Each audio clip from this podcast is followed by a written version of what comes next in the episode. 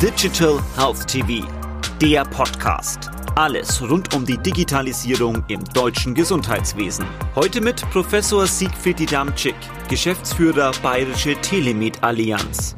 Herr Professor Jedamczyk, inwieweit ist die Umsetzung von künstlicher Intelligenz in Unternehmen der Gesundheitswirtschaft bereits vorangeschritten? Ein typisches Beispiel ist, zum Beispiel die Bilderkennung. Das ist relativ weit vorangeschritten. Das heißt, wir können heute Radiologiebilder, CT, MRT, aber auch Sonographiebilder äh, umsetzen, mit künstlicher Intelligenz analysieren und können dann dem Radiologen zum Beispiel oder auch dem Internisten oder anderen Fachgruppen die Möglichkeit geben, auf Grundlage der Diagnostik Diagnostik über die künstliche Intelligenz eine bessere Diagnose zu stellen.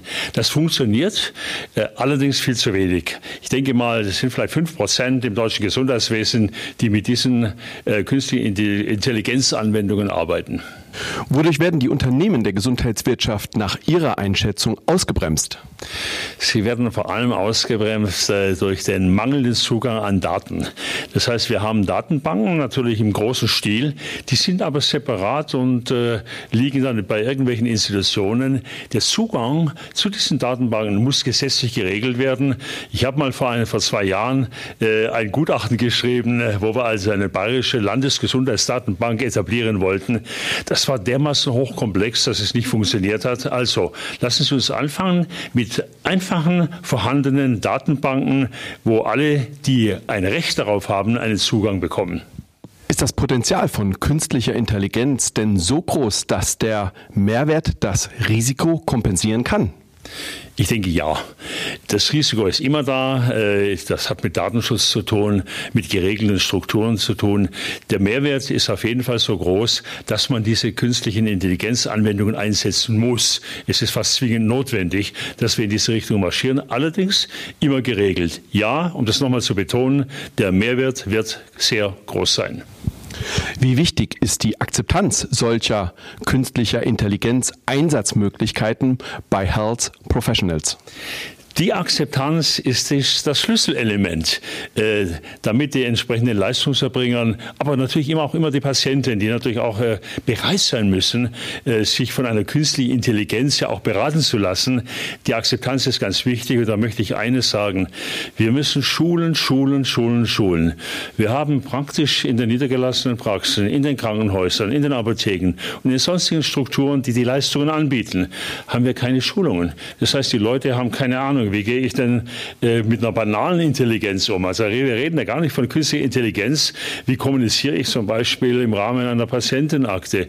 Wie manage ich zum Beispiel ein elektronisches Rezept? Wie sind denn die, Press, äh, die, die ganzen Prozesse in Zukunft äh, aufgestellt? Und wie, äh, wie füge ich diese Prozesse in die Abläufe einer Arztpraxis, eines Krankenhauses und einer Apotheke ein. Da haben wir einen ungeheuren Schulungsaufwand. Ich denke, die Kassenärztliche Bundesvereinigung, die Landesärztekammer haben das momentan erkannt. Äh, es gibt verschiedene Schulungsangebote. Ich habe das selbst auch eines bei der Bayerischen Telemed Allianz, das wir gerade umsetzen.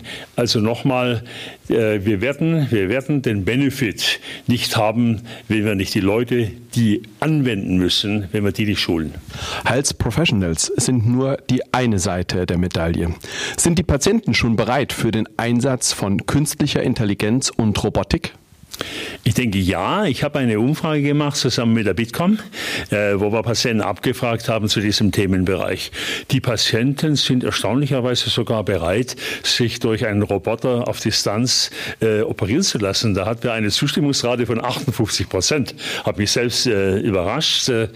Ja, ich denke, die Patienten sind auch Treiber der Digitalisierung und die Patienten sind bereit, wenn man ihnen das vernünftig erklärt und wenn sie vor allem Vertrauen fassen, immer zusammen natürlich mit ihren Ärzten.